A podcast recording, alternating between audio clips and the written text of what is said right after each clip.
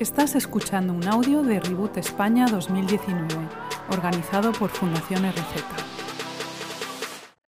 Es una buena pregunta y en general creemos en muchas cosas que ni vemos ni oímos, pero no por eso deja de tener sentido creer en ellas. Creemos que Julio César existió no simplemente porque lo digan unos documentos, sino por la fiabilidad histórica de esos escritos. Creemos que la Tierra gira alrededor del Sol, no solo porque lo dijera Copérnico, sino por la evidencia científica que confirma ese hecho. Y con Dios y la Biblia es lo mismo.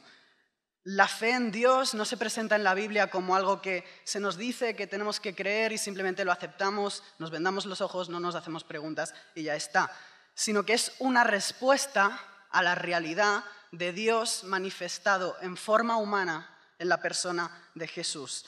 Juan, el que fue el mejor amigo de Jesús, en una de sus cartas dijo, lo que ha sido desde el principio, lo que hemos oído, lo que hemos visto con nuestros propios ojos, lo que hemos contemplado, lo que hemos tocado con las manos, esto es lo que anunciamos respecto al verbo, es decir, a Jesús, que es vida. Esta vida se manifestó, nosotros la hemos visto y damos testimonio de ella y os anunciamos la vida eterna que estaba con el Padre y que se nos ha manifestado.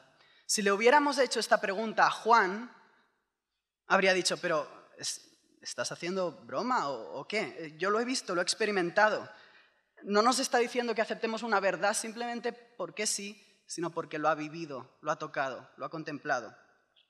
Entonces la pregunta es, ¿y por qué aceptamos como fiable esa experiencia que Juan y muchos otros tuvieron y de la que hablan acerca de Jesús. Y la razón principal por la que nos fiamos de ello es por la resurrección. La misma Biblia reconoce que si Jesús no resucitó, nuestra fe no tiene ningún sentido. Por eso es la pieza clave. En cambio, si Jesús resucitó, me gana, me deja sin argumentos. Todo lo que dijo me tengo que fiar. Y es un hecho histórico que Jesús vivió en la Palestina de principios del siglo I, que murió clínicamente ejecutado en una cruz, que fue sepultado y que a los tres días la tumba estaba abierta y no había ningún cadáver en ella. Y viendo la actitud de sus seguidores, la cantidad de personas que como Juan, a quien hemos leído, a pesar de haberle visto morir, luego dijeron que lo habían visto vivo hasta el punto de estar dispuestos a dar su vida por defender que le habían visto morir y luego volver a la vida, creemos que es lógico, que es razonable creer que efectivamente Jesús resucitó. Y en ese momento Jesús me gana. No creemos en Dios simplemente porque lo diga un libro, sino por la evidencia que respalda ese libro. Y la más importante de estas evidencias es la resurrección de Jesús. Y esta misma resurrección nos da otra razón para creer en Él. A diferencia del resto de personajes históricos, Jesús no se quedó en la tumba. Jesús está vivo. Y eso significa que puedo tener una relación con Él hoy, que Él está conmigo. Él lo prometió, le dijo a sus seguidores después de haber resucitado, yo estoy con vosotros todos los días hasta el fin del mundo lo puedo experimentar, lo puedo vivir. Creo en Él por la evidencia de las personas que hablaron de Él y por la evidencia de la relación que puedo tener con Él.